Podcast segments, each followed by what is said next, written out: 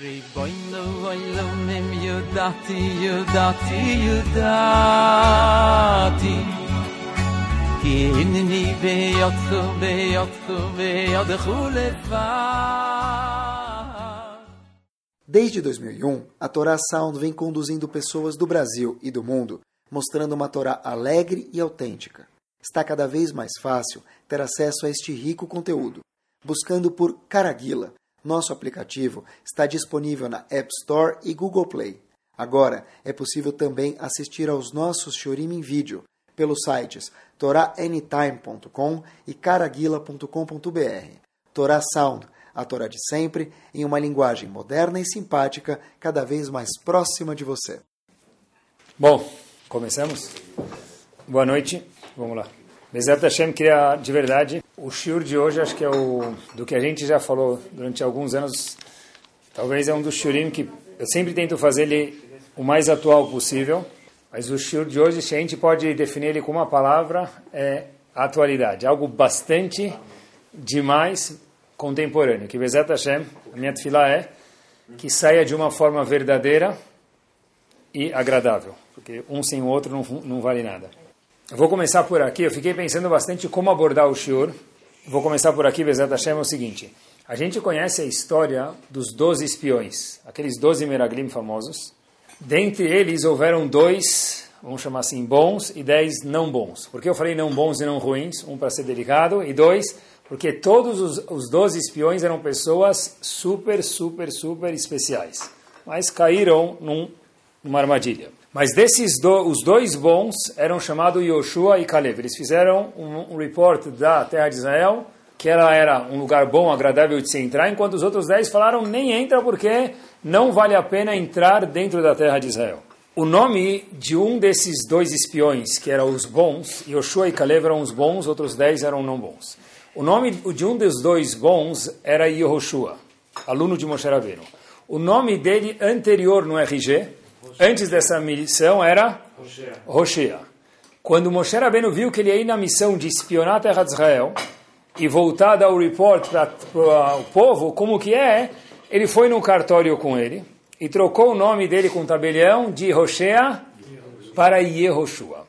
Quer dizer ele adicionou na palavra Roshea, que é o nome original, a letra Yud. Espetacular. Inclusive, Rashi traz para gente por que, que ele adicionou justo a letra Yud, para ficar Yud e depois Rei, Yehoshua, Yud e Rei, que Yud Kei, o nome de, de Deus, que Yud Kei, Deus, Yehoshua, salve você, Lehoshia te salve, Yeshua salvar, do conselho dos Meragrim. Por favor, Deus ajuda que esse meu aluno Yehoshua não caia na cilada dos Meraglim. Moshe Rabbeinu era muito sensível e viu que os outros dez espiões queriam falar mal. Que Bezat Hashem, você Yoshua, não volte da mesma forma que eles vão voltar. Agora, da onde veio essa letra Yud? Na Torá tudo é preciso. A letra Yud que foi adicionada de Yehoshua para Yehoshua Yud, ela veio da onde? Da onde Hashem tirou isso? Podia falar que só criou um Yud. Mas nossos sábios dizem que a letra Yud foi removida de Sará, Sará, o nome dela atual é Sará. O nome dela anterior era Sarai, Sin, Resh e Yud. Hashem tirou a letra Yud e pegou a letra Yud de Sará e colocou no nome de Hoshea, transformando em Yehoshua. De novo, tirou a letra Yud de Sarai, que virou Sará, sem a letra Yud, e adicionou a letra Yud de Sará para Hoshea, que se transformou em Yehoshua. Até aqui é o que está escrito. Agora a pergunta, que talvez a gente já até conhecia possivelmente. A pergunta é a seguinte: por que o Yud veio justo da palavra Sará? Por que a letra. Que que, por que Hashem pegou justo o Yud da letra Sará? E se ele pegou de Sará e trocou para Yoshua, por que a Torá conta isso para a gente? O que me interessa de onde Hashem pegou a letra Yud de Hoshea para Yoshua? Pegou, pegou do, da, do alfabeto e colocou lá. Que muda de onde Hashem tirou? E se muda, por que justo de Sará? Qual a mensagem que tem aqui? Bezerra Hashem, com isso a gente abre o tópico de hoje à noite, se Deus quiser, é o seguinte. Tiveram muitos outros personagens que tinham Yud no nome. Yaakov, podia virar, tirar o Yud de Yaakov, podia tirar de Yitzhak, ia ficar Tzchok, alegria, nada tão bom quanto alegria. Porque tirou justo de Sará para Yoshua. Eu vi uma resposta curiosa, um dos alunos do Hazonish se chamava relativamente próximo da nossa época, Rav Eliakim Schlesinger. Ele tem um livro, ele traz a seguinte observação. Por que foi de Sará, a letra Yud, para Roshea e Yoshua? Diz o seguinte. Sará tinha uma vitamina emocional que Yoshua precisava. Por isso foi de Sará a Yud para Yoshua, para, para, para Yoshua. Qual é a vitamina que Sará tinha, que Moshe Rabbeinu viu que era necessário para que Yoshua não caísse na armadilha dos Meraglim, dos 12 espiões que foram, acabaram falando, dos 10 espiões que acabaram falando mal de Israel? É o seguinte, se a gente lembrar a história de Sará, Sará teve um dilema muito grande na vida dela com Avram Avinu. Talvez, se a gente puder falar de uma forma que não dê uma conotação de briga, tiveram uma argumentação, uma discussão Avram Avinu e Sarah. Ravaron Kotler diz que a argumentação deles era como uma machloque dentro da Gemara. Era uma argumentação forte. Bet Hillel falou alguma coisa, Bet Shammai fala outra. Avram Avinu falou uma ideia, Sarah falou outra ideia. Qual que era a argumentação entre Avram e Sarah? Será que Ismael vai ficar na nossa casa ou não? Avram Avinu, você tem um filho com uma mulher chamada Hagar que eu lhe introduzi, disse Sarah. Tem um filho chamado Ismael. Esse menino já tem agora alguns bons anos, já é um adolescente. E eu tenho meu filho Yitzhak, que nasceu faz pouco tempo. Eu estou com medo de deixar ele em casa, porque eu vi Ismael se comportando de um jeito um pouco estranho, Avram Avinu. Avram falou, tá bom, mas é meu filho. Tá certo, mas ele é meu filho. Ele tem chance de virar o quê? A mesa. E mais ainda, talvez Yitzhak vai influenciar Ismael, não Ismael Yitzhak foi uma argumentação muito boa e que ninguém sabia qual era a verdade. Até que Hashem falou as seguintes palavras que estão na Torá. Sará foi mais sensível do que Avram Avinu nesse ponto. E a Torá conta para gente o famoso passugo em Parashat Vayera. Kol asher tomar elecha Sará, shema bekolá. Tudo que Sará te falar, escuta ela. Quer dizer, o que ela te falou, referente especial a essa argumentação, escuta ela. Pessoal, presta atenção. Kol asher tomar elecha sará shema bekolá. Quer dizer, neste ponto, Sará venceu Avram Avinu e a sua opinião está um ponto para baixo. Que o quê?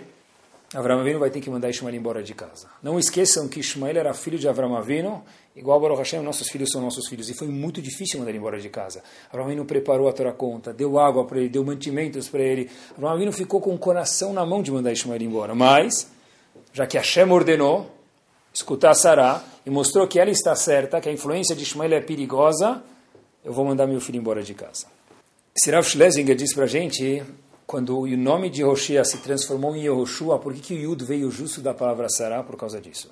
Porque Avram Avinu percebeu quão forte pode ser a influência de uma pessoa sobre a outra. De dez pessoas sobre duas pessoas. A única pessoa que foi forte o suficiente e ganhou e mostrou que a influência de uma pessoa na outra é tão bruta e tão forte, às vezes para o bem, às vezes para o mal, foi Sará. Yitzhak não teve isso na história, Yaakov não teve isso. Hashem falou, vou pegar o Yud de Sará, a vitamina de Sará que viu quanto impactante é a influência de alguém e colocar em Yehoshua, transformar Roshé de Yehoshua para quê? Para que Bezat Hashem Yehoshua, você saiba quando ficar perto dos Meraglim e quando ficar longe, estar ciente de quanto impactante é a influência de pessoas sobre a nossa atitude. Quando entrar e quando se separar. Eu volto a repetir, a discussão era tão tênue que Avram Avinu e Sarah não sabiam qual era a resposta, se manda Yitzhak, Ishmael embora de casa ou deixa com Yitzhak. Não sabiam. Hashem teve que vir e dar o psagdim, dar o veredito. Sarah foi a única que percebeu isso e Hashem falou, você está certa. O nome foi para Yoshua por quê? Porque essa vitamina que Yoshua precisava. Ah, não tem problema, eu já sou tzadik o suficiente, não vou me influenciar. Não, o seu nome vai para Yehoshua com essa vitamina. Assim disse Moshe Rabbeinu para o aluno dele, Hoshea, para Yoshua. Vale ressaltar que a gente nem tem ideia de quem Yitzhak era. Se a gente pudesse imaginar o que Yitzhak era, multiplicar isso por mil, eu acho e tenho certeza que isso não é um milésimo de quem Yitzhak era. E ainda com tudo isso que Hashem falou, proibido deixar Yitzhak e Ismael dentro da mesma tenda. Porque pode ser que o tzadik Yitzhak vai influenciar Ismael. Mas o perigo é tão grande que tem outro lado da moeda que pode ser que Ismael vai influenciar Yitzhak. Esse foi o dilema. E Hashem falou, nesse caso, mande Ismael embora de casa porque nós não podemos arriscar. Quando se trata de influência de outras pessoas, o perigo é tão grande, o veneno é tão forte, ou, quando é bom, a vitamina é tão forte que a gente não pode arriscar no caso que seja negativo. Vou trazer mais um exemplo, me permitam, para que a gente vê, veja juntos quanto que é impactante é a influência de uma pessoa no outro dentro da Torá, depois a gente vai para outros casos também, Bezat Hashem. Yaakov morou com Lavan há muito tempo, lembram? Lavan era o sogro dele, é o sogro que ninguém deseja. Sempre que tiver piada de sogro, lembram de Lavan, que todo sogro fica gente boa, tá bom? Lavan trocou a proposta que ele fez para Yaakov cem vezes. Ele falava uma proposta, trocou de novo, trocou de novo, trocou de novo. Quer dizer, Lavan era nada honesto, sogro de Yaakov. Yaakov, de repente, viu que ele estava sendo trapaceado e não dava mais para morar com Lavan. Preste atenção, Yaakov fugiu da casa de Lavan com as filhas, porque viu que não dava para se despedir, que esse homem não ia deixar eles saírem. Em Parashat Vayetze está escrito que Yaakov ficou quantos dias longe da casa do sogro dele, Lavan? Três dias. Assim está escrito, e eu nunca sabia por quê. Ele tentou fugir três dias, começou a andar. Ele andar mais três dias possivelmente. Ravaron Kotler disse que isso não é correto. Ravaron Kotler, Rosh Lakewood, tem uma brochura que ele explica algumas passagens da Torá Nevim Miktuvim. E ele diz o seguinte, a razão que Yaakov ficou três dias longe do sogro dele, trapaceiro, Lavan, foi porque Yaakov estava com medo de ser influenciado pelo seu sogro. E ele entendeu que a única forma de se precaver do sogro dele, qual que era? Ficando longe. Quanto longe, queridos? Três dias. Três dias de distância a pé, de carroça, que é eles tinham naquela época, só assim eu posso estar protegido da influência do meu sogro. De quem está falando aqui? Yaakov, quem era Yaakov? Nem sei quem era Yaakov. Não dá nem para descrever. Nenhum livro consegue descrever quem era Yaakov para a gente. Por outro lado, está certo que Lavan também era o Al Capone da época. Mas Yaakov entendeu que a única forma de se precaver da influência de um Lavan era ficar três dias de distância dele. Algumas pessoas perguntam, eu já escutei muitas vezes, pessoas perguntam, poxa, Rabino, o que a gente pode esperar já dos nossos filhos? Se Yitzhak teve Yaakov e Esav, e até ele teve com Esav uma pessoa não boa, quantos shurim de hinur, de educação, de shalom bay, de tudo a gente já pode ter? Você quer ser melhor do que quem? Do que Yaakov, que acabou tendo Esav?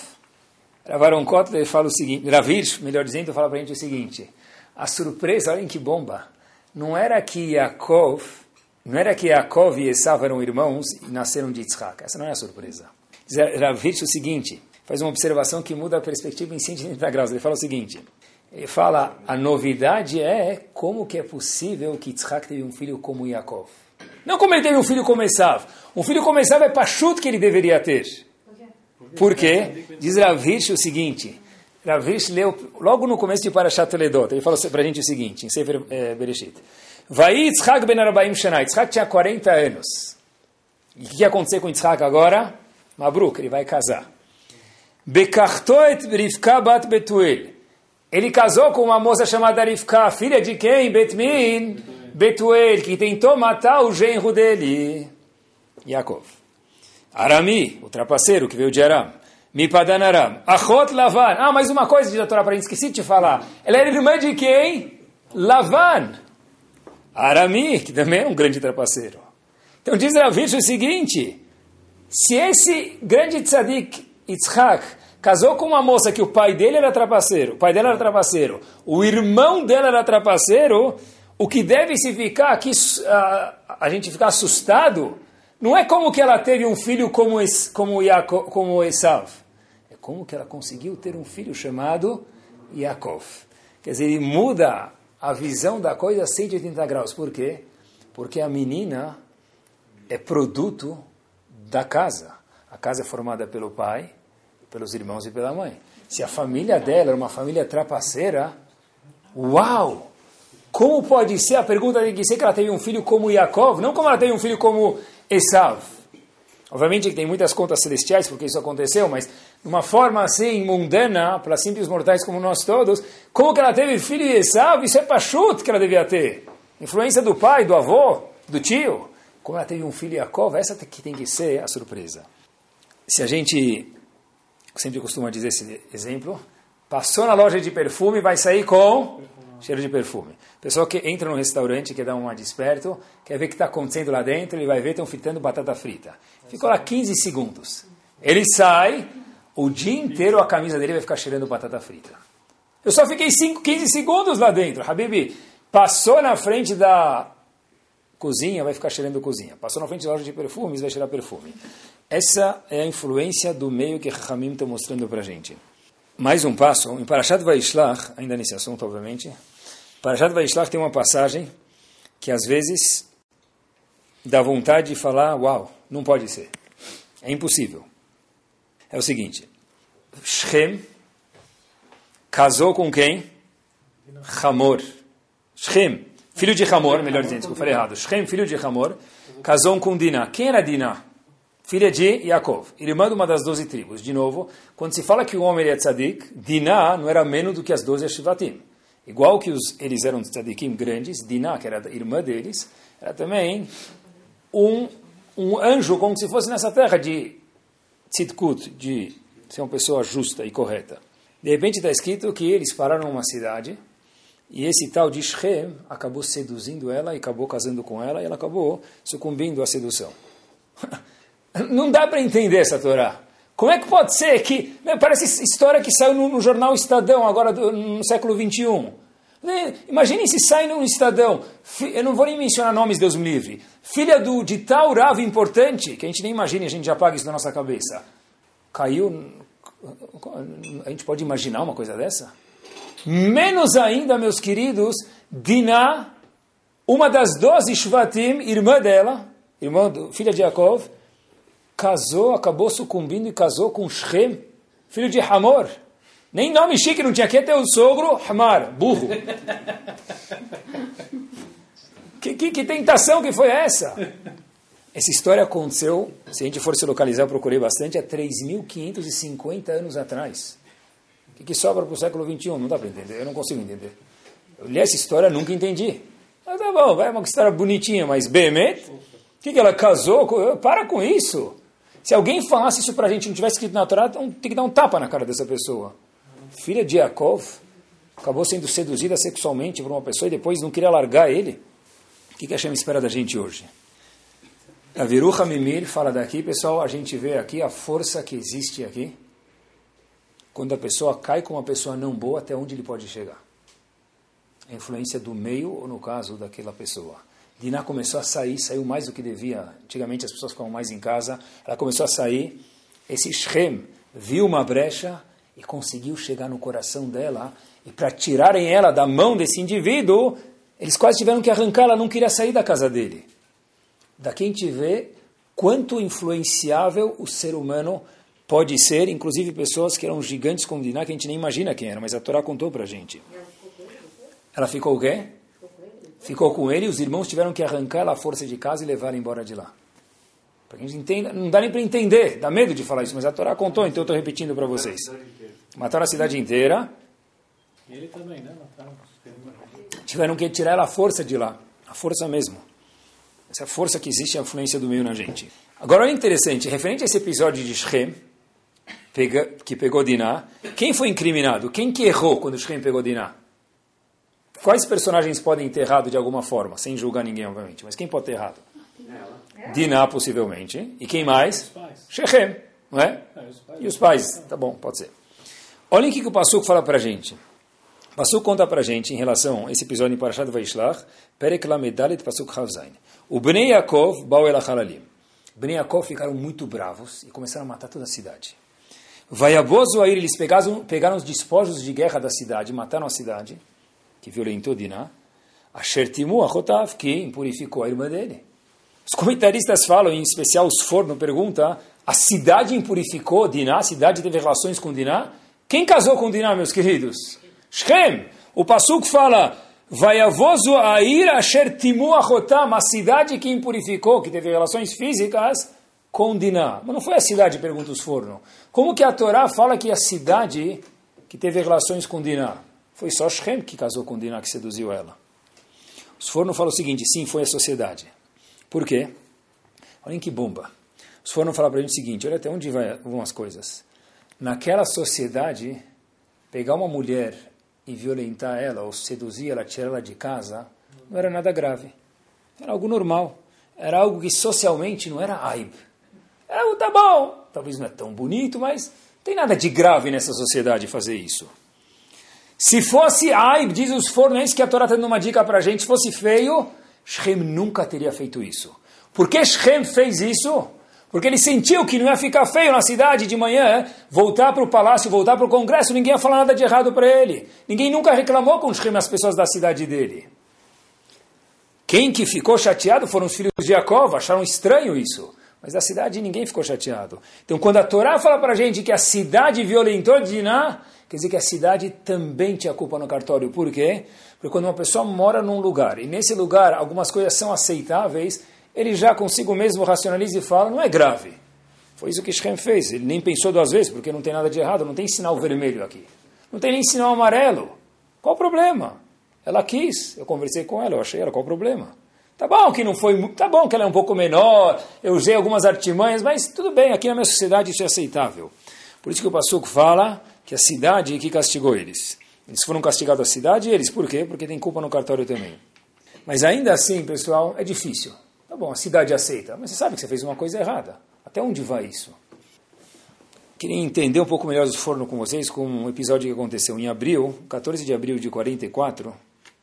Aconteceu uma coisa famosa começou a deportação dos Yehudim da Hungria para os campos. São dados em 56 dias, 500 mil judeus foram parar em Auschwitz. Fora outros campos que eles foram. Em 56 dias, não deu nem dois meses, 500 mil pessoas, a gente não consegue imaginar esse número, de Yehudim foram da Hungria para Auschwitz. Tenta imaginar só um pouquinho, queria imaginar com vocês um minutinho. Se algum de nós pudesse colocar o chapéu por um segundo, só tentar imaginar a situação. Olha, meu querido amigo Reuven, você é o maquinista daquela locomotiva que levava do trem da Hungria para Auschwitz. Qual é sua participação no crime? Você não sabia? Chegava em Auschwitz, dava para ver a fumaça. Todos que já foram ver que não é muito distante a coisa, dá para ver a fumaça. Tem testemunhas que falam que viam a fumaça subindo dos crematórios. Você, maquinista, não sabia? Quantos gritos se escutavam durante os dias que demoravam das pessoas com sede? As pessoas davam os anéis que tinham na mão, davam as joias por um copo de água para as pessoas que estavam lá fora tentando entregar.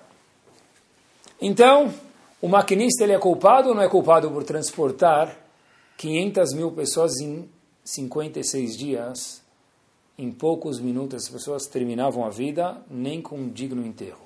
É culpado ou não é? Sim. Óbvio. Participou do crime, você aceitou isso. Hitler é eleito, a famosa palavra em alemão que ficou famosa, Führer, né? Ele virou o quê? O guia, o condutor em alemão. Não é? Em outubro de 46, pegaram, depois, né, julgamento de Nuremberg, e perguntaram para muitas pessoas, julgaram pessoas, dentre eles pessoas que também levavam para o campo, talvez o maquinista, e o julgamento é Hayav Mitah, você merece morrer porque você matou milhares de pessoas. Procurem depois, está documentado isso, no julgamento de Nuremberg, os nazistas usaram um argumento. Qual foi o argumento deles? Nós estávamos somente seguindo ordens. Quando a gente colocou a locomotiva no drive e ela começou a andar, estava seguindo ordens que a gente fez de errado. a gente mandou matar? A gente mandou matar? Seguimos ordens lá de Berlim, meu querido. A gente mandou matar? Estava de novo agora, poucas semanas, no campo de concentração e perguntei para o guia. Ele me falou que parece que Hitler nunca pisou num campo de concentração e muitos dele ele nunca pisou. Ele decretou, nós obedecemos. A gente não fez nada de errado, nós estamos obedecendo ordens. Então, no fim, acabaram sendo condenados os poucos que foram pegos entre muitos milhares de Erechaim que fizeram mal a tanta parte de humanidades. Poucos foram pegos de milhares de pessoas que fizeram mal. E aí, fizeram parte do conjunto do, da matança, mas é culpa ou não é culpa? Eles argumentaram, eu acho que a argumentação deles, do fundo do coração, eles falaram, nós estamos certos. Se você vai para a Polônia hoje, cada vez que eu vou lá eu pergunto, e aí, os poloneses têm culpa ou não? Difícil resposta, eu não sou dono da verdade nem sei, obviamente, sou ignorante, mas o argumento que eles sempre falam, olha, nós éramos mandados a fazer isso. Vieram ordens, vieram ordens de Berlim, vieram ordens da Alemanha. Pessoal, independente que os poloneses fizeram ou não, mas os maquinistas, as pessoas que estavam nos campos, é, nós éramos ordenados, isso é uma tana, isso é um argumento? Talvez é. Diz os foram não. A cidade de Shem foi culpada. Por quê?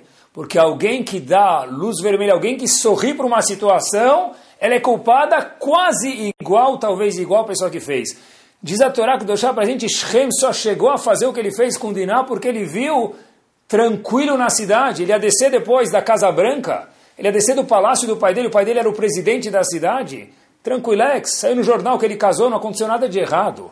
Cidade foi castigada quando uma pessoa ela entra num barco, ela participa do mal, ela faz parte igual aos outros. Se ela dá um sorriso para a situação, faz parte igual aos outros. Meu amigo, se você dirigiu a locomotiva, você, você obedeceu ordens, você cumpriu as ordens e executou elas. Você é um rachá, você é Hayav Mitah. Por isso que, graças a Deus, em Nuremberg, não aceitaram o argumento deles. Mas, de fato, o que sobrou da Torá para a gente aprender é que o homem é demais, demais, demais, homem quer dizer ser humano, influenciado pela sociedade e pelo impacto do meio. Inclusive o Rambam fala, olha que espetacular. Uma das coisas que a gente tem, quase que o Sefer vai Ikra inteiro, quase que o Sefer vai Ikra inteiro, fala sobre o quê? Korbanot, sacrifícios. Quase o Sefer Torah inteiro. Infelizmente a gente não tem Betamigdash hoje por enquanto. O Rambam pergunta com M, Maimonides, no livro dele, Morene Vohim, qual é a lógica dos Korbanot? Qual a lógica de trazer sacrifícios? E olha o que o Rambam fala. O Rambam fala, já que o povo judeu passou no Egito, por exemplo, em outros lugares, ele viu outros povos trazendo animais para idolatria. Pessoal, olha o que quer dizer. Hashem comandou a gente para sempre trazer animais para Hashem, para erradicar dentro de, de, dentro de nós a influência que a gente tudo que a gente viu. Olha que espetacular, diz o Rambam, toda a razão de trazer um korban, né? Habib você morou dezenas de anos em muitos lugares. E tudo que você vê aqui todo dia de manhã, pegavam um bezerro, um bode e sacrificavam para idolatria. Como é que eu posso, eu, Hashem, pedir para tirar isso de dentro de vocês? Só se vocês, durante algumas décadas, centenas e para o resto da eternidade, trouxerem korbanot para mim. É a única forma que eu, Hashem, vi, assim Rambam, de erradicar a influência que nós tivemos de onde a gente passou dentro de nós. Pessoal, até onde vai? Até onde vai a coisa? Quando se fala de influência do meio, uma das coisas, um dos maiores presentes que Hashem deu para o ser humano no mundo ele se acostumar com a situação. Porque tem vezes na vida que a pessoa tem algum episódio na vida, etc e tal, se a pessoa não conseguir se acostumar com a situação, ele não conseguiria acordar de manhã. Então Hashem falou, olha Yehudi, olha ser humano, eu vou te dar um presente. Você vai começar a se acostumar com a situação para você poder andar a vida para frente, continuar sorrindo, continuar vivendo. Todo mundo tem problemas. Mas se acostumar com a situação também tem, fora o bônus, tem um perigo. A gente nem percebe mais o mal. Como eu lembrei disso? Outro dia eu entrei num local e estava cheirando muito ruim. Muito ruim, estava cheirando mal. Eu precisava ficar lá dois, três minutos. Passou três minutos, eu falei comigo, Caraguila, cadê o cheiro ruim daqui? Não estava mais cheirando mal. Eu falei, impossível. Eu saí e voltei de novo e estava cheirando mal. Eu falei, está cheirando mal ou não está? Tem que ser que está. O que aconteceu? Fiquei três minutos lá, e aquele cheiro que fez uft no começo para mim, acostumou. Na vida, Baruch Hashem, a gente se acostuma, e Chaz Shalom, a gente acostuma. É bom e é ruim. Eu queria, Bezat Hashem, falar num segundo ponto, e é o ponto final do nosso shiur, que se acostumar é bom, mas não é bom. A gente vai falar sobre um ponto agora, que tem a ver com essa influência de onde a gente vive, que o, o mundo de Torá é muito preocupado com isso, eu vi que o mundo não é só o mundo de Torá, mas o mundo de Torá é muito preocupado. Em Estados Unidos e Israel, a cautela que se tem sobre isso e as horas e as emoções que são gastas sobre isso são muitas. Eu tive agora em Israel e eu fiquei alguns dias depois lá fazendo umas coisas que queria aprender um pouquinho mais para fazer o que eu faço um pouquinho melhor. Sentei com uma pessoa que ele é o expert em tecnologia, não de como criar produtos tecnológicos, mas a influência que a tecnologia tem no mundo, nas pessoas. Fiquei quase que duas horas tete a tete, só ele e eu para aprender. Queria aprender um pouco. Fiquei duas horas, quase que duas horas, talvez uma hora e meia ou duas. E ele me falou, ele falou o seguinte, Rav Binyamin Gid Lechamishpat. Eu vou te falar uma frase. Essa pessoa, quando expõe o conceito de tecnologia para o mundo israelense, junto com todos os Gdolim, é ele que fala, esse Rav. Ele falou para mim o seguinte, Anachnu nimtzaim, nós estamos bemilchama na última guerra. Eu não sei se ele quis dizer que é a última guerra porque não vai vir nada depois, ou porque, olha, se a pessoa perder essa última e não tem como sair daqui. Aqui eu me refiro algo que é difícil, difícil, difícil demais, mas Hashem mandou isso para a gente, de alguma forma deve ser que nós temos a força. Antigamente quem tinha força era só o Riben, lembram? Riben falava eu tenho a força. Hoje Hashem fala para a gente, todo Yodi tem que ter a força. A força do quê? Antigamente, alguns poucos anos atrás, numa mesa de família, nós víamos as pessoas sentadas que fosse 10 minutos, que fosse meia hora, que fosse uma hora, estava todo mundo lá. Eu gostava mais do meu primo, eu falava com meu primo, ela gostava mais da prima, eu falava com a prima, outro gostava mais do sogro, da mãe, da sogra, cada um falava com quem queria. Mas estava todo mundo lá. Hoje em dia, não interessa de que geração você é, se você é bisavô, não muda. Você vai numa mesa do bisavô, do avô, de Halab também, eu ouvi isso de um, de um avô de Halab, Senta na mesa, nenhum neto mais olha para mim. Está todo mundo na mesa, mas não tem mais ninguém lá. Não tem mais ninguém lá. Pessoal, o avô de Halab também tem o celular com a internet. Ele não está isento disso. Nós somos influenciados pelo meio onde a gente vive. Isso queria mostrar para vocês até agora. Agora, dá para viver sem isso? Talvez não dá mais. Pode ser que dá, pode ser que não dá, mas se não dá, pelo menos a gente tem que estar alerta. Eu queria fazer com vocês sair do quarto, ver o cheiro para poder voltar. Não falar eu me acostumei com o cheiro.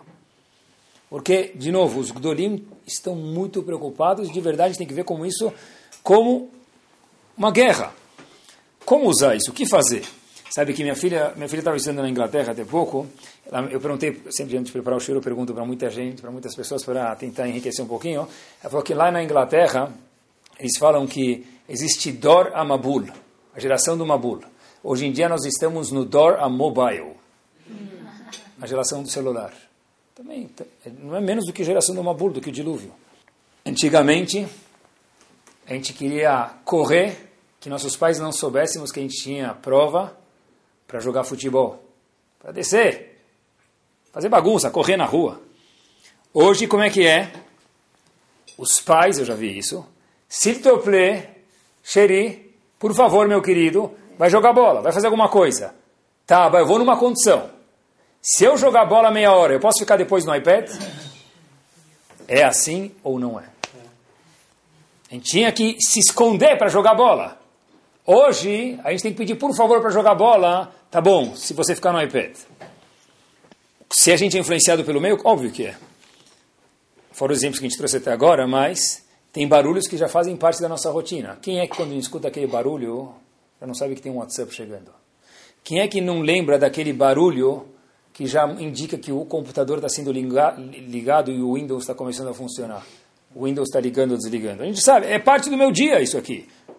Tem músicas, são parte do meu dia. Antigamente era parabéns a vocês. Hoje, junto com parabéns a você, com a ciranda, a cirandinha, também tem esses sons. É parte da tecnologia. Mas tem algumas coisas que a gente precisa estar alerta. Quando Rifká tirou Ismael de perto, quando Sará, melhor dizendo, obrigado, tirou Ismael de perto de Yitzhak, ela resolveu o problema. Foi difícil, Hashem veio e falou, olha, escuta ela, e Avram Avinu, com muita dor, tirou Ismael de casa porque era o filho dele, resolveu o problema. Como que se resolve um problema que não tem como resolver quase que hoje? Não tem o que tirar de casa quase. Porque ele entra pelas janelas de casa. Ele entra pela janela de casa. A pessoa quando vai num lugar, a primeira coisa que ele entra, que ele pergunta quando tem no hotel, o que, que tem no hotel quando ele entra? Antigamente perguntava, me permitam uma falta de delicadeza, se tem bidê no hotel, pode ser, não é? Hoje em dia, o que, que você pergunta quando, tem, quando entra no hotel? Aonde é o Wi-Fi? Tem senha? Ou é aberto? É a primeira pergunta. Virou parte do, do dia a dia já. Ou tem almoço, tem janta, tem Wi-Fi. O celular está no bolso. Aonde você quiser e aonde nós, pais ou seres humanos, não quisermos, o celular também leva a gente, porque tem site de assim e tem site de assado. Eu vi uma pesquisa em Israel, tem uma pesquisa dos, 40, dos países, dos 40 países, um ranking de 40 países, são os países mais intelectuais que existem, mais versados em conhecimento. Israel, de 1 a 40, ocupava o quinto lugar no ranking. Quinto lugar, bastante alto. Você é um país de intelectual, de estudiosos, cultos. Israel caiu para a posição número 35 de 40. Mas o que aconteceu? O que, que mudou Manishtaná daquela pesquisa para essa?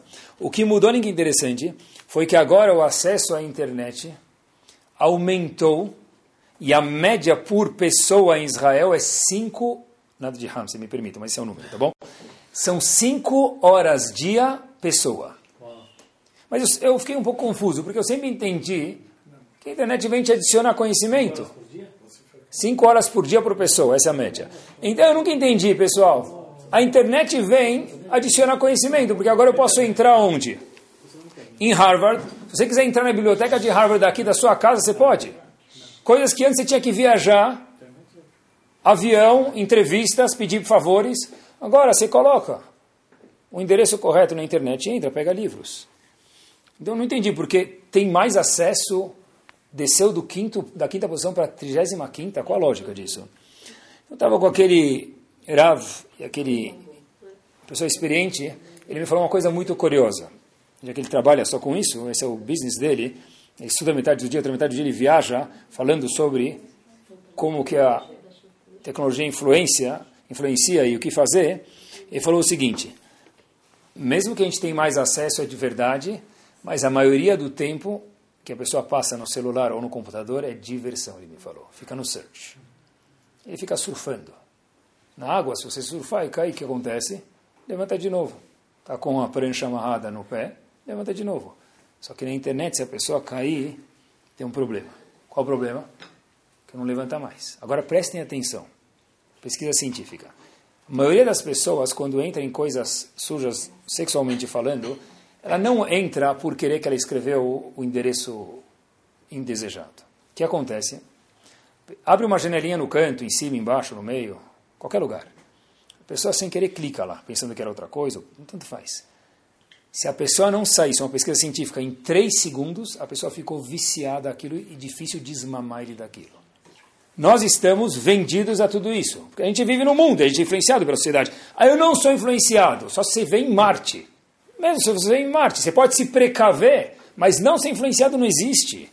Olhem como que é, por que a gente falou que Israel caiu do quinta posição para a décima quinta? Porque ele me falou que é passatempo. Obviamente tem muitas funções e necessárias, mas grande parte da pessoa passa na tecnologia é para se divertir. Espetacular. Estava preparando o shiur, demora alguns dias para preparar. Estava na mesa em algum lugar e alguém falou para mim a seguinte, talvez já conheçam, falou assim para mim o seguinte: Olha, você viu aquela, aquele filminho que mandaram no WhatsApp? Falei, não, Baruch Hashem, meu WhatsApp tem filtro e não abre o filminho. O que, que é? Aí uma pessoa está falando para outra, olha que você não sabe, quando você clica no filminho, abre, mostra um cachorro. Abu sacana. E o cachorro, você dá para ele cheeseburger, ele come. Aí coloca kippah no calb, sadik e sodolam, ele não come mais.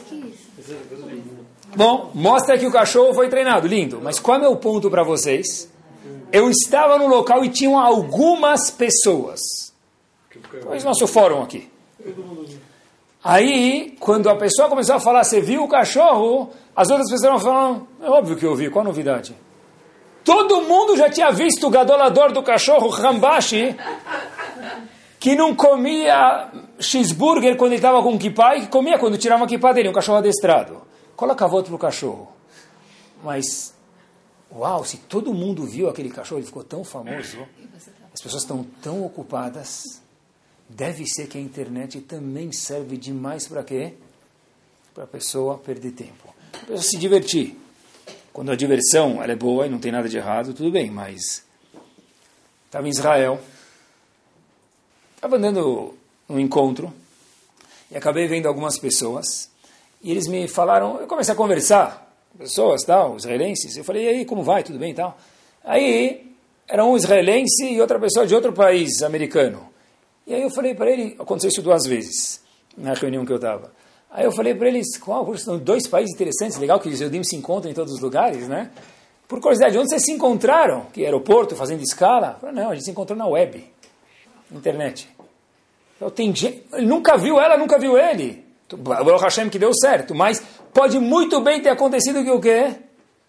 Eu conheci ele e a gente se gostou e aí a gente saiu uma duas vezes e decidiu casar. A internet mudou a nossa vida. É bom ou é ruim? Eu não estou julgando, estou só explicando. Não dá para falar que nós não. Eu tenho uma opinião pessoal sobre isso, mas não vem ao caso agora. Mas, mas, não dá para falar, eu, eu não sou influenciado. Minha Sharim também são influenciados, talvez menos, mas também são. Porque a gente precisa disso para fazer um passaporte, precisa disso para comprar uma passagem, daí por diante. Eu fiquei pensando outro dia, certeza que nossos pais imaginavam como seria a nossa infância. Eles imaginavam mais ou menos, né? A gente talvez imaginou um pouquinho como vai estar sendo a infância dos nossos filhos. Será que a gente pode apontar, falar, meus netos vão ser assim? Eu duvido. Eu duvido. Talvez meu neto vai para a escola de, de. vai estudar na Lua. Quanto custa, o, quanto custa o metro quadrado em Genópolis? Na Lua, por enquanto, é mais barato. Não, pega, um, pega freta uma, um, um, um negócio da NASA e vai para a Lua e volta. Eu não sei. Não está muito longe. Está muito longe? Não, alguém me falou, Rabino, não é longe. Estão planejando agora a viagem para as férias para a Lua. 50 mil dólares. Não é muita coisa. Vai sair depois, da, ainda que vai sair na no revista, que você foi para a Lua, tal, o primeiro cara, né? Então vale a pena a propaganda, né? Nós fomos influenciados. E onde nós chegamos, e com isso nós terminamos, eu não podia guardar essa informação só para mim. A concentração da pessoa, quando se fala de internet, ela baixou muito, muito, muito. Porque você escreve a palavra Torá, escreve a palavra Mavino, escreve a palavra Western Wall, Kotel Maravi, Muro das Lamentações, aparece 30 mil entradas. Você pode saber quando foi feito, quando foi desfeito, que guerra teve lá, tudo você pode saber. Mas isso gera o quê? Se eu quiser, eu preciso de um clique.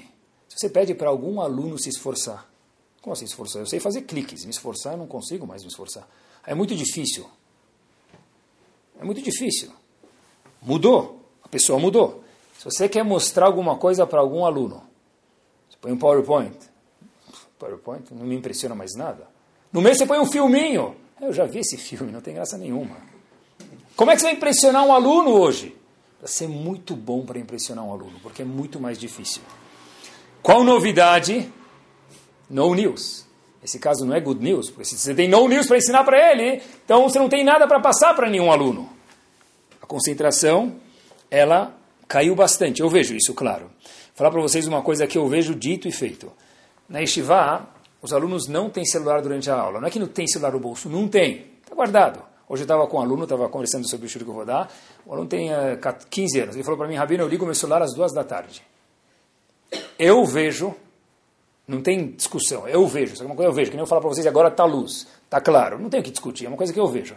Existe uma diferença de mil por cento, para não exagerar, entre uma pessoa que está com o celular no vibrador embaixo da carteira do que uma pessoa que está com o celular desligado na mochila. Não tenho que comparar o que está na caixinha da entrada da escola, onde for. Eu vejo isso. Mas está no silencioso, ninguém. Habib, você acha? Qualquer barulho que fizer, você perdeu o raciocínio nós estamos vivendo uma geração diferente. Essa é Milchama Achruna. Não é novidade uma criança chegar em casa e de repente a mãe nem olhar para ele, porque ela está na última fase, do jogo que for. Não é novidade. Baruch Hashem, se está surpreso para vocês, parabéns a vocês, vocês merecem um grande prêmio, de verdade. Não é novidade. O marido chegar em casa e a esposa está texting lá, vendo qual a última informação do, do, último ponto de ônibus de Israel que mudou a rota, lá que não tem nada a ver com ela. Não é verdade, não é diferente. Ou o marido, etc. E tal, tanto faz, não é? Qual seria a solução? Não sei, mas tinha que alertar o problema, talvez limitar o tempo, talvez limitar o conteúdo. Tem que ter momentos na minha casa que eu falo, olha, meu amigo, aqui é cellular free zone. Aqui não senta com celular. Talvez aquela, aquela sala vai ficar vazia toda hora, não sei. Mas é difícil, mas com carinho, é uma obrigação dos pais de fazer isso. A gente não, o que a gente não pode fazer é não se acostumar. Se acostumar, eu me vendi. Como assim eu me vendi? Pessoal, eu vou ler para vocês, para não achar. Eu, eu, alguém me entregou essa matéria. Página A2, Estado de São Paulo. Estou terminando, tá? Mais alguns minutinhos. Segunda-feira, dia 20 de junho de 2016. Eu vou ler duas frases para vocês. Deu-se, assim disse um psicólogo, deu-se ao conteúdo pornográfico um toque, um toque de leveza, de algo sexual e divertido. Agora não tem mais problema nenhum, tem, tem que ter vergonha do quê? Liberou geral, vergonha do quê? Falando de um psicólogo que escreveu isso agora, pessoal. A situação é grave, diz o psicólogo no jornal, depois vocês confiram, por favor. e exige uma forte autocrítica. A culpa é de todos nós, etc. E tal. Mas não interessa de quem é a culpa. A pergunta é como que nós, Eudim, temos que fazer. Pessoa tem que parar e pensar. Uma última frase que está nesse artigo. Não é preciso ser psicólogo para que se possam prever as distorções afetivas, psíquicas e emocionais dessa perversa iniciação precoce. O quê? Que uma criança de, de 13 anos viu e vê o que uma criança de 20 anos não teria visto antigamente. Quem falou isso? Um psicólogo. Lá precisamos de psicólogos, não da Torá. Mas Chokhmah Bagoim também. A gente precisa ver. Tem que sair do quarto. O shur de hoje é para ver, sair do quarto, ver o cheiro e voltar. O que fazer? Cada um de nós é inteligente. Tem que limitar de alguma forma. Se a pessoa está o dia inteiro no celular, tem institutos hoje antivício de celular. É uma doença isso. Eu não consigo. Última vez visto, 3 e 15 da manhã no WhatsApp. Próxima vez visto, 6 e 15 da manhã. Se balança o celular lá, ele está no grupo de Hong Kong, era outro horário lá no grupo de Hong Kong, para saber quanto é o preço da mexerica em Hong Kong. Balançou o celular, lá para os caras é duas da tarde, você é três da manhã. Tocou o celular, ele olha. Talvez o, o Warren Buffett vai me ligar agora. Ele precisa, tem gente que dorme com o celular ligado e o WhatsApp lá, Bzor desliga no Shabbat. Tem gente que é chamado Shomer Shabbat, que deixa o celular ligado, não mexe no Shabbat, o celular fica ligado, virado para cima, porque a mensagem pisca do WhatsApp para eu estar ciente do lado, ver o que está acontecendo. Eu não estou exagerando. São coisas que nós vivemos do nosso lado, do nosso dia a dia. Difícil. Só a gente não pode se acostumar. E com isso, eu termino agora, de verdade. Estava num restaurante. Você vê num restaurante, antigamente, você vê num restaurante duas pessoas jantando. Tá bom, infelizmente já me vacinei. Você vê marido e mulher, os dois no celular. Dan Lekavschut, um está falando com o outro. Hoje em dia é diferente. então os dois lá no celular, no celular, se for o restaurante premiado, já vão entender o que eu estou falando, e os dois falam, encontrei! Tchá! Joga a bolinha para capturar o Pokémon. Eu, se fosse estruturar o nome, o nome, quem inventou isso foi um gadolador, um gênio ele está faturando um monte. Mas se eu fosse como utilitário, como sociedade, dar nomenclatura para isso, o Pokémon Go, que são duas palavras, eu juntaria elas, depois vocês veem que, que forma. Porque, pessoal, pessoal, prestem atenção. Estava fazendo ginástica, fazendo Cooper perto de Shivá, eu vi passando um jovem de chinelo, chinelo, shorts e chinelo.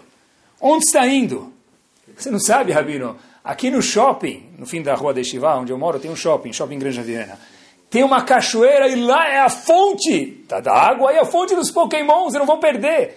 O menino estava saindo, eu perguntei onde está indo, tinha um cara correndo, meu, o que aconteceu, alguma coisa para te ajudar? Ele estava indo Cooper, o cara passou na minha frente. Ele falou, não, estava indo pegar o Pokéjet de lá, tem um jet tem um especial que só tem lá, agora está na fonte. Tá bom? Belo Horizonte, notícia. Um indivíduo cai do 16 andar de um prédio à procura de um Pokémon. Pokémongo cai em cima da, em cima da Pokémon. Morreu! Morreu! Israel aconteceu. Um cara foi, estava numa ponte, e a catar o Pokémon quase morreu afogado. O Yatzalá salvou o indivíduo lá. Ele, aí, eu, provavelmente, isso eu já não sei se é verdade. Subiu. Não, o Pokémon está lá embaixo, me ajuda, né? Tá bom? Pessoal, o Museu do Holocausto foi invadido por pessoas indo capturar Pokémon. Um aluno meu estava em Estados Unidos agora. Um aluno meu estava nos Estados Unidos. Ele falou: Rabino, você não vai acreditar, mas já que você que gosta de coisas interessantes para o seu shiur, lá vou eu. 10h45 fechou o supermercado, a gente foi mandado embora do supermercado. Sabe que brasileiro no supermercado, obviamente, que fica até o último segundo, né? Então entrou lá para comprar coisa que não tem, caixera aqui, trouxe para cá.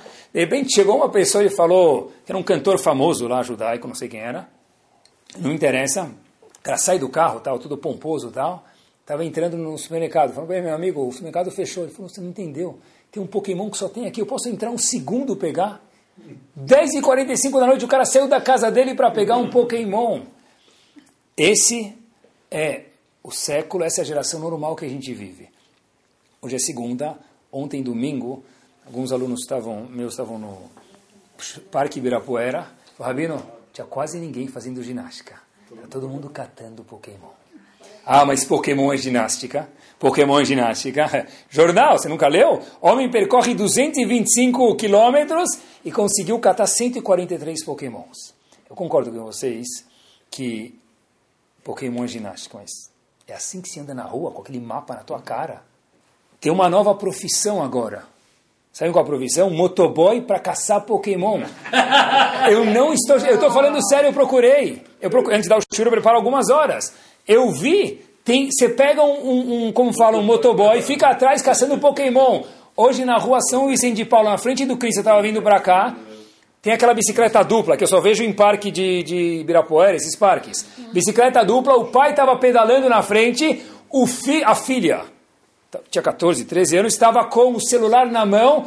Pai, nearby, está chegando. Onde chegou? Pelo menos tem que soar ridículo para a gente. Para quem fez, Hazako Baruch. Agora eu estou vivendo em prol do que? Pokémon. Essa é a minha vida. Tá? Eu não, não, não, não poderia deixar essa. Pessoal, um cara que teve que ser, estou terminando de verdade agora, é que eu não consegui me conter. Um cara que teve que ser expulso de Chernobyl, lembram de Chernobyl, tem a radiação? Ele foi expulso, foram tirar de lá e falou, não, tem um Pokémon que só tem aqui, só tem aqui. Mas é perigo de vida. Falou, não, tiveram que expulsar o indivíduo de lá. Por quê? Porque o que vale mais, um Pokémon ou minha vida? Óbvio que um Pokémon, que fase que ele já está? Quantas pessoas têm pegando avião para caçar Pokémon lá em Beirute, não sei aonde? Para quê? Tem alguns Pokémon, só tem alguns lugares. Onde nós, sociedade, fomos parar? Bem-aventurado é aquele Yehudi, que depois desse choro para um segundo, fala, eu quero sair um pouco daquele quarto que está cheirando mal, que é necessário às vezes. Eu preciso sair um pouco dele. Eu vou sair para me conscientizar que o cheiro está mal. Se eu vou limitar o tempo, se eu vou limitar o conteúdo, se eu vou criar uma atmosfera diferente em casa, na minha casa, no meu marido, na minha esposa. Eu não sei, eu acho que, eu acho que precisa, porque essa é chamada Milchama Chroná. Rav Salomon uma vez me falou o seguinte, Baruch Hashem, Rav Salomon Mashgiach de Leikut, Baruch Hashem que eu não nasci nessa geração. Se eu tivesse nascido numa geração dessa, eu não sei como eu ia conseguir me deparar com a situação. Pessoal, a gente está falando de um homem que é pé no chão, Hirosh Bashamayim teste é muito difícil, mas se a Kadosh Baruch dá o teste para todos nós, junto com o teste sempre vem as ferramentas que Bezat Hashem a gente possa se conscientizar da influência de onde a gente vive, da tecnologia, onde nossos filhos andam, onde nossa família anda, que Bezat Hashem a gente possa ter boas companhias, boas influências e saibamos nós que cada um esforço que a gente faz hoje de Zoarizal vale mais do que o esforço que fizeram na época da Torá Kedoshá, porque hoje o teste é maior, o esforço é maior, a recompensa também, ela é muito mais forte. Sound, desde 2001, aproximando a Torá dos Yehudim e de você.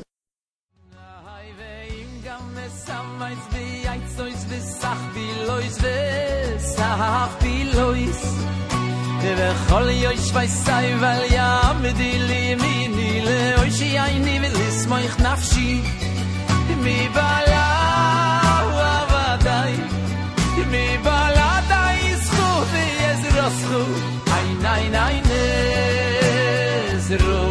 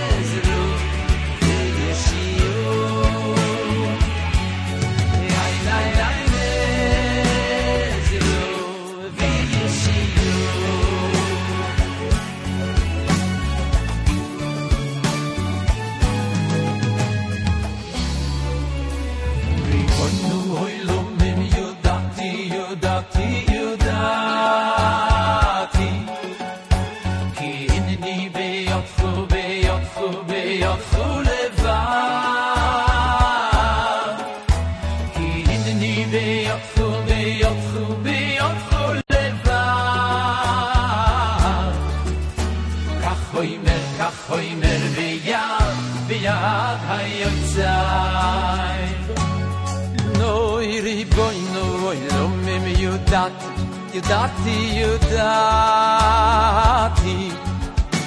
Kimini veyotsu, veyotsu, veyodechu levav, vav, vav, vav. Kimini veyotsu, mel, veyodechu levav. כך אומר, כך אומר, ביד, ביד היוצאי.